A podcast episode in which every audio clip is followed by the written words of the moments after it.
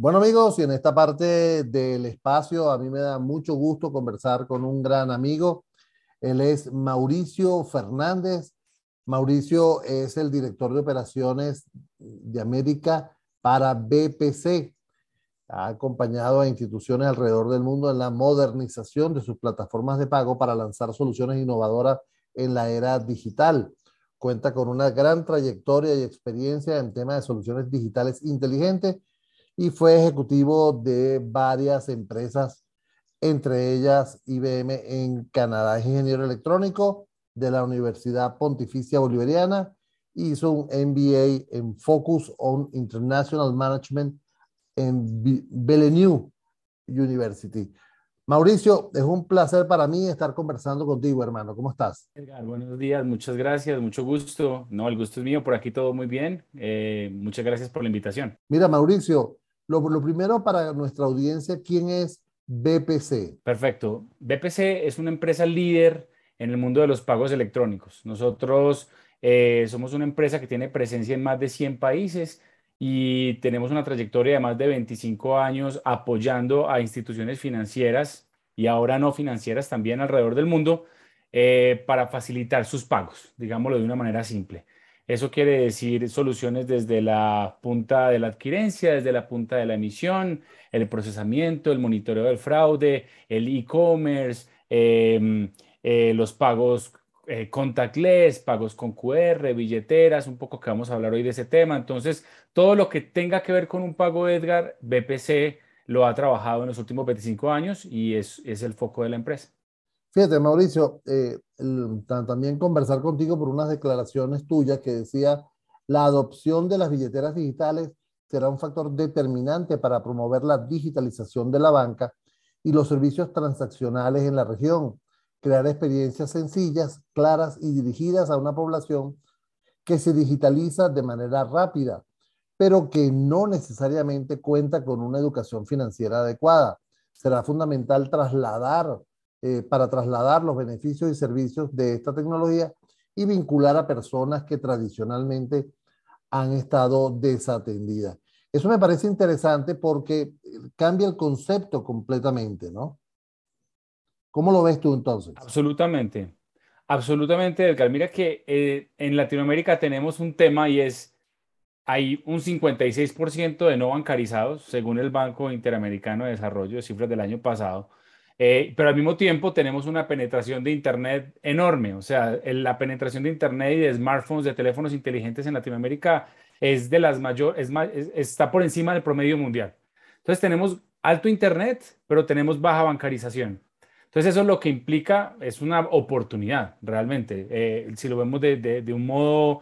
Eh, de modo positivo. Es una gran oportunidad de llegar a todas esas personas que ya cuentan con un teléfono inteligente, que ya cuentan con internet, con datos, pero que aún no tienen eh, instrumentos de pago, por ejemplo, o que no tienen cuentas de banco, o que no tienen cuentas eh, eh, de ahorro, o seguros, o bueno, cualquier tipo de productos y servicios financieros. Entonces, ahí hay una, hay una gran oportunidad, Edgar, si te fijas en esa disyuntiva de somos poco bancarizados, tenemos poca educación financiera, eh, si hablamos de, la mayoría, pero al mismo tiempo tenemos ese potencial por la gran penetración de Internet y, de teléfonos inteligentes.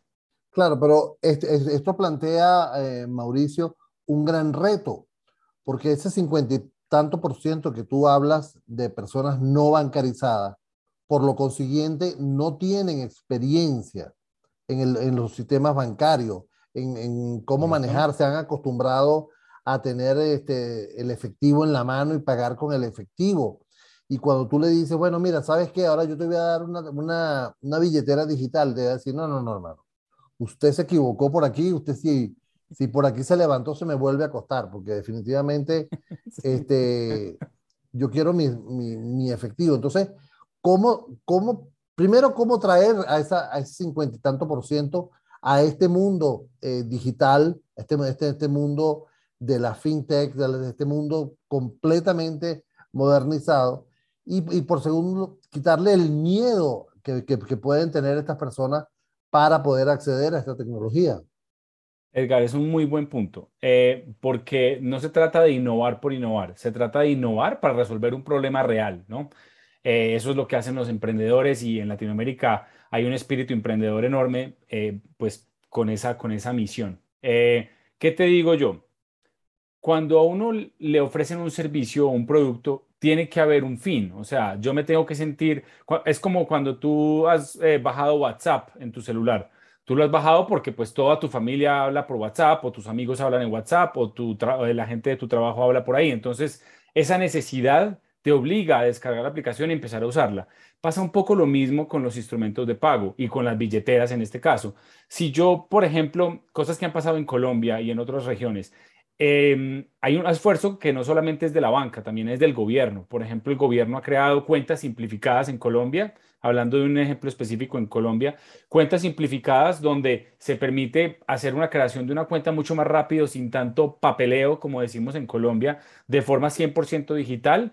Y con eso, pues varias entidades financieras han logrado crecer impresionante en el tema de billeteras en el área rural, donde por ejemplo no había sucursales pero sí entonces había teléfonos inteligentes y había datos, sí, había internet. Entonces yo creo que es un esfuerzo mancomunado entre el gobierno de facilitar que las personas puedan crear estos productos fácilmente. Em, ojo, hacer un incentivo también por lo que hablabas del uso del efectivo. Si lo que queremos es desincentivar ese uso, tenemos que darle a la gente la tranquilidad de, oiga, no, porque la gente tiene miedo, es que me van a cobrar impuestos, es que no sé, es que esto, o sea, hay, unos, hay unas mentalidades, digamos que todavía, o una mentalidad que todavía tenemos en, en, nuestra gran mayoría. Entonces hay que mostrar a la gente que es algo positivo eh, tener el dinero de forma electrónica, ¿sí? podérselo enviar fácilmente a las otras personas, que yo pueda ir a un comercio y pagar con esa billetera. Entonces en Colombia, por ejemplo, tú vas a comprar una empanada y esa empanada, ese comercio en la calle ya puede tener un, no sé, eh, uno de estos servicios de billetera para hacer pagos eh, con billetera. Entonces, hay que darle a entender a las personas el beneficio de usarlos. Y yo creo que ahí está, ahí radica la tarea, Edgar. ¿Para qué me sirve esto y por qué es bueno para mí? Y tiene que ser tan claro que yo lo baje y lo use porque entiendo que hay una gran ventaja para mí de no pagar más, de que sea fácil, de que si el comercio de la esquina lo tiene, entonces yo le pago. De seguridad, de control. De seguridad, de control, porque claramente todas las billeteras están vigiladas también por la, por la superintendencia, por los gobiernos, entonces eh, tienen que tener el mayor estándar de seguridad, por supuesto, y herramientas eh, como, como las de BPC, por ejemplo, que cumplen con todos los estándares de seguridad eh, globales, pues, digámoslo claro. Aquí hay, como tú lo mencionas, varias patas de esta mesa. Tenemos al usuario, tenemos al sector gobierno y tenemos a la banca en específico. Y ahí quiero detenerme un momento en la banca. ¿cómo, la banca tradicional ha sido muy, muy monolítica a la hora de moverse para eh, este tipo de cosas y mm, pudimos ver a principios de, de, esto, desde este, de esta década, cómo eh, había una, una, fuerte reacción a las, a las fintech que le daban una agilidad a las, a, las empresas o, sobre todo al, a, la parte financiera. ¿Cómo lo, ¿Cómo lo toma esto de las billeteras digitales el sector bancario? Tú que manejas eh, ese segmento, que BPC es una empresa que está involucrada con los principales bancos del, de América Latina. Mira, Edgar, el, este mismo informe del Banco Interamericano de Desarrollo del año pasado que te comentaba decía que el crecimiento del 2020 al 2021, en plena pandemia, porque otro elemento importante de esta aceleración en la digitalización y en la adopción de billeteras por el mismo, por ejemplo, uso del efectivo, de no querer tocar el efectivo, todo esto, dice que el crecimiento, o sea, hay tres países, México 22% de crecimiento en, en adopción de billeteras, Colombia 31%, Chile 36%, o sea, increíble, todo por encima del 20% de un crecimiento en, en la adopción de billeteras.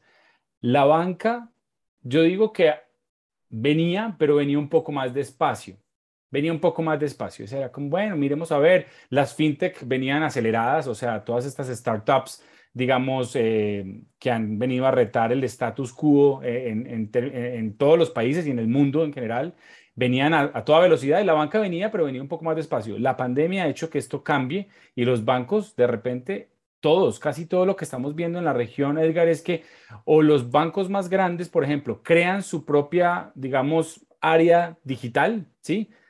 Incluso bancos con nombres nuevos, pero que pertenecen a un banco conocido en, en, México, en Colombia, en, Perú, y entonces crean su, crean su, su área digital. Esto ha crecido mucho. Eh, hay un, yo sí creo que hay una adopción, una aceleración en la, en, la creación de billeteras y yo creo que la tecnología lo está permitiendo, Edgar. Entonces también en estos últimos dos años se han dado cuenta los bancos, venga, ya existe la tecnología, es tecnología segura, vamos a hacer el esfuerzo y también lo que hablamos ahorita, vamos a, vamos a crear un producto que tenga sentido, que sea fácil, de fácil uso, seguro y con el incentivo para que el cliente diga, bueno, yo lo voy a usar. Entonces, yo creo que si hay una, si hay una aceleración en la adopción de estas tecnologías. Y la tercera pata, el sector gobierno.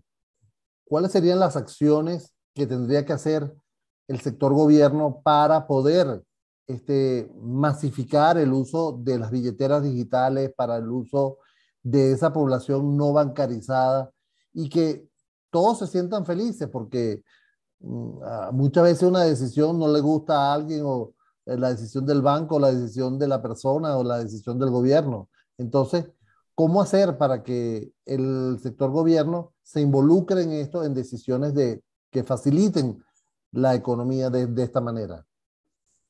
Edgar, yo creo que lo hemos hablado aquí indirectamente ya en la, en la, llamada, pues en, en, la conferencia varias veces.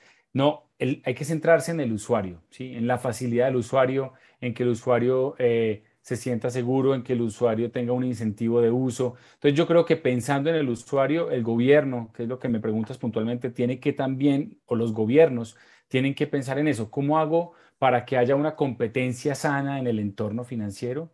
Pero finalmente también cómo hago para que estas personas puedan encontrar valor agregado en los productos financieros. Y de pronto esa puede ser la palabra, valor agregado. Como te decía ahorita un ejemplo, la creación de cuentas simplificadas. Hombre, antes uno tenía que ir a la oficina, sentarse, hacer fila, esperar, no sé qué, el banco te daba sus productos y era como que, mire, mis productos son estos, cuenta de ahorros, cuenta corriente, tarjeta de crédito, y mis productos hacen esto, ¿le gusta o no? Si no le gusta, pues entonces no. Váyase. vaya, busque. Entonces uno iba al otro banco y se sentaba, tomaba el ficho, el turno, hacía lo mismo. Hoy es al revés. Yo creo que la banca y, y, el, y todos los que juegan en este entorno fintech te buscan a ti. Los, el papel de los gobiernos es orquestar, ¿no? Por lo que te digo, para que haya una sana competencia, para que finalmente lo que haya es más valor agregado para todos. Eh, ahí nos vamos a, hablar de temas, por ejemplo, como Open Banking. No sé si has escuchado un poquito hablar sobre el Open Banking y el Open Finance, que también viene mucho en gran parte de los gobiernos hacer esos marcos regulatorios donde, bueno, cómo son las reglas de juego, cómo vamos a jugar, pero al final es para que el usuario esté empoderado, para que el usuario reciba mejores ofertas, mejores servicios, que no estés, sí, o sea, que te busquen a ti con un valor agregado como usuario. Claro. Amigos, estamos conversando, como ya lo dije, con Mauricio Fernández. Eh, Mauricio es el director de Operaciones América de BPC y eh, estamos hablando de un tema que me parece sumamente interesante y es, eh, como él lo ha mencionado en, en varias oportunidades, lo que sería la digitalización o las billeteras digitales. Hay que, él, menciona, entre otras cosas, dice que el, mundo en la creación de experiencias para, para pagos digitales es importantísimo porque eso va a facilitar mucho más la inclusión financiera en América Latina. Ha, mencionado algunos informes como del Banco Interamericano de Desarrollo, eh, tengo si, si, mal no, no recuerdo, era el Banco Interamericano de Desarrollo, y eh, cifras que hablaban por encima del 50% de personas no bancarizadas. Muy bien, ahí hay el punto, pero en las zonas rurales, yo no sé, eh, mm, en, nuestros países es muy diferente eh, la, la, adopción de tecnología en las zonas rurales, ¿no? Y allí está la mayor parte de la, de esta población no bancarizada, como lo hemos comentado aquí. ¿Cómo llevarle tecnología a, esas zonas rurales? Porque el Internet está muchas veces en los centros poblados, en los centros urbanos. Eh, el acceso a dispositivos inteligentes también está comprometido para eh, las, zonas eh, urbanas. Entonces, ¿cómo llegar hasta allá? Sí, mira, volvemos otra vez a, las tres partes que mencionabas ahorita. Gobierno, privado, usuario. Entre el gobierno y el privado, y eso, como tú dices, es, digamos, diferente, difiere pues entre país y país, pero sí hay en los últimos, yo diría en la última década, unas políticas muy eh, importantes en, la, en llevar Internet de calidad y de alta velocidad a, a las áreas rurales. Incluso en países donde la geografía es más compleja, por lo que tú mencionabas ahorita, o sea, tenemos, o sea, todo Sudamérica tiene los Andes atravesado y eso, eso es un reto, o sea, y por algo la banca no ha llegado también a muchos pueblos o a muchas ciudades intermedias de pronto con el volumen que, que, pudiera haber llegado sabiendo el potencial de negocio que, que eso representa. Entonces yo diría que ese esfuerzo tiene que continuar, hay que llevar Internet, o sea, en pleno 2021 llevar Internet al área rural es súper importante, eh, se puede lograr, yo creo que hay, un avance importante, no, no tengo un dato específico de decirte, bueno, la penetración de Internet por cada país, pero sí hay un esfuerzo grande en, llevarlo. Entonces eso tiene que continuar. Digamos que esa sería la primera cosa. Al llevar Internet, tú ya hiciste la tarea más grande, porque luego ya no es necesario montar infraestructuras complejas para llevar un punto de venta, ¿sí? Que era la forma también, digamos, como antes estábamos acostumbrados, Edgar, si yo soy un restaurante o si yo soy un comercio y yo quiero vender con tarjeta, pues necesito un dispositivo que es costoso, que necesita mantenimiento, que necesita un tipo de comunicaciones. Hoy no, hoy estamos hablando de que un celular se convierte en un dispositivo de aceptación de pago o de envío de pago. Y ahí es como hay que llegar al área rural, hay que llegar con dispositivos simples de uso, un celular.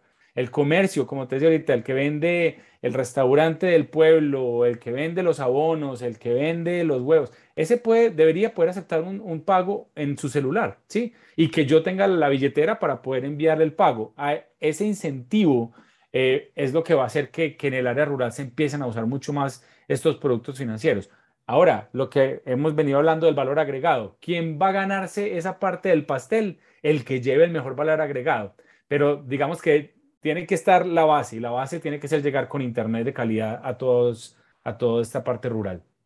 Ahora, eh, hablando propiamente de BPC, ¿cómo ayuda BPC a, a, un banco a generar bueno, a un banco, a una fintech, eh, no sé, a, cualquier persona a montarse en una billetera digital? Sí, mira, nosotros digamos que desde tenemos, tenemos clientes, por ejemplo, como Diners Club en Ecuador, que es uno de los bancos o instituciones más importantes del Ecuador, que con nosotros hicimos un desarrollo de una, de una billetera donde los usuarios del banco pueden montar todos sus productos en la billetera para usarlos, digamos, en la red de comercio del Ecuador.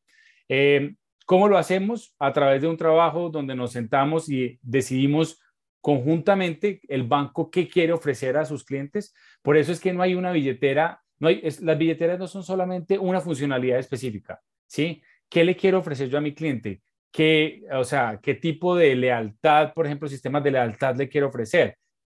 hablando de los incentivos que hablamos ahorita, ¿cómo me diferencio yo de otra billetera? ¿Sí? Eh, ah, que yo voy a comprar con la billetera en un comercio y eso me da un 5% de descuento porque el comercio también tiene cuenta en el banco. Ese tipo de alianzas, sí, y, de pronto ahí, ahí no hemos hablado un poquito de las alianzas, pero las billeteras, sí hemos hablado de eso, funcionan cuando hay incentivos de uso.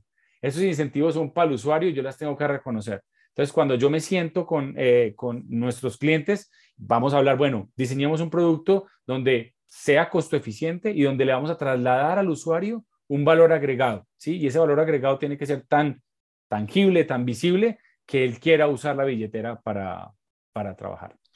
A ver, Mauricio, eh, yo lo que quiero dejar claro es si la billetera digital es solamente para las instituciones financieras o es para una fintech o un emprendimiento o un comercio, no, no sé, una cadena de mayorista, una tienda por departamento, eh, cualquier eh, negocio puede tener su billetera digital, puede ofrecer una billetera digital. Claro que sí. Y es muy importante reconocer eso, porque es cerrar los ecosistemas, ¿sí? Si yo la voy a usar para comprar algo, el donde voy a comprar deben ser capaces de recibirme. Entonces también hay billeteras para la aceptación de pagos. Entonces yo puedo hacer un pago, por ejemplo, con código QR en la billetera del comercio. Entonces yo como usuario tengo mi billetera de usuario, voy en la billetera del comercio, me abre la opción de pagar con código QR, yo lo escaneo y le hice el pago, ¿sí?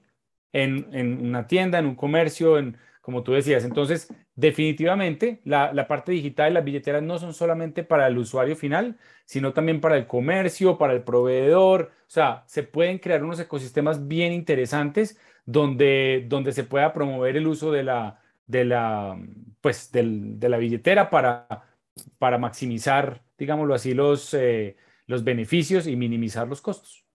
Tú que manejas las operaciones de BPC para médicas, este, y con este tema de las billeteras digitales, ¿cómo ves el mercado de América Latina? ¿Lo, lo ves fértil? Este, ¿Está saturado de billeteras digitales? ¿Cómo lo ves?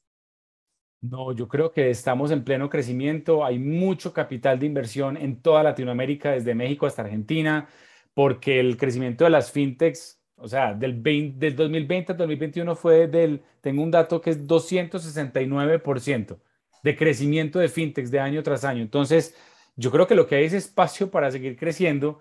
Eh, los latinoamericanos somos gente emprendedora y, como decimos en Colombia, muy echada para adelante y eso lo están viendo los grandes capitales de inversión en el mundo que están viniendo a invertir en estas empresas que están creando jóvenes, eh, bueno, no solamente jóvenes, muchas empresas que se están creando en el, en el mundo fintech. Entonces, definitivamente ah, hay espacio para crecimiento. Y, eso yo creo que nunca se va a acabar, Edgar, porque finalmente ya lo que te digo, ya no es yo como usuario voy a tomar un ticket y a consumir un servicio que es poco flexible. Ahora me van a buscar a mí y me van a tratar de vender un producto que tenga un valor agregado y el que pueda convencerme a mí como usuario, pues va a ser el que me va a tener a mí como usuario. Entonces. Eh, sí, eh, también eh, hablas implícitamente en la autogestión de los usuarios. ¿Ok? Sí, por supuesto. Que También. Lo que estamos viendo es que ahora el banco es como si tuviera un gran estante y el usuario entra y va seleccionando desde los, desde los pasillos, haciendo el símil, lo que necesita, ¿no?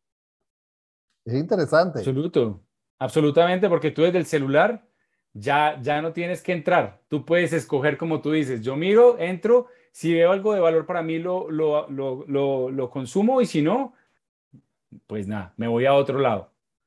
Amigos, hemos estado conversando con Mauricio Fernández. Él es el director de operaciones América de BPC con motivo de lo que tiene que ver con billeteras digitales, que es un tema sumamente interesante y que está creciendo en el mercado. Mauricio, quiero darte las gracias por este tiempo que nos has regalado. De verdad, un aprecio para ti. Espero vernos pronto para seguir conversando de estos temas. Muchas gracias a ti. Muy agradecido por la invitación y bueno, espero eh, nos podamos ver pronto para seguir conversando. Seguro que sí. Y que sigan los negocios. Gracias, Edgar. Seguro que sí. Claro que sí, que sigan. bueno, pues.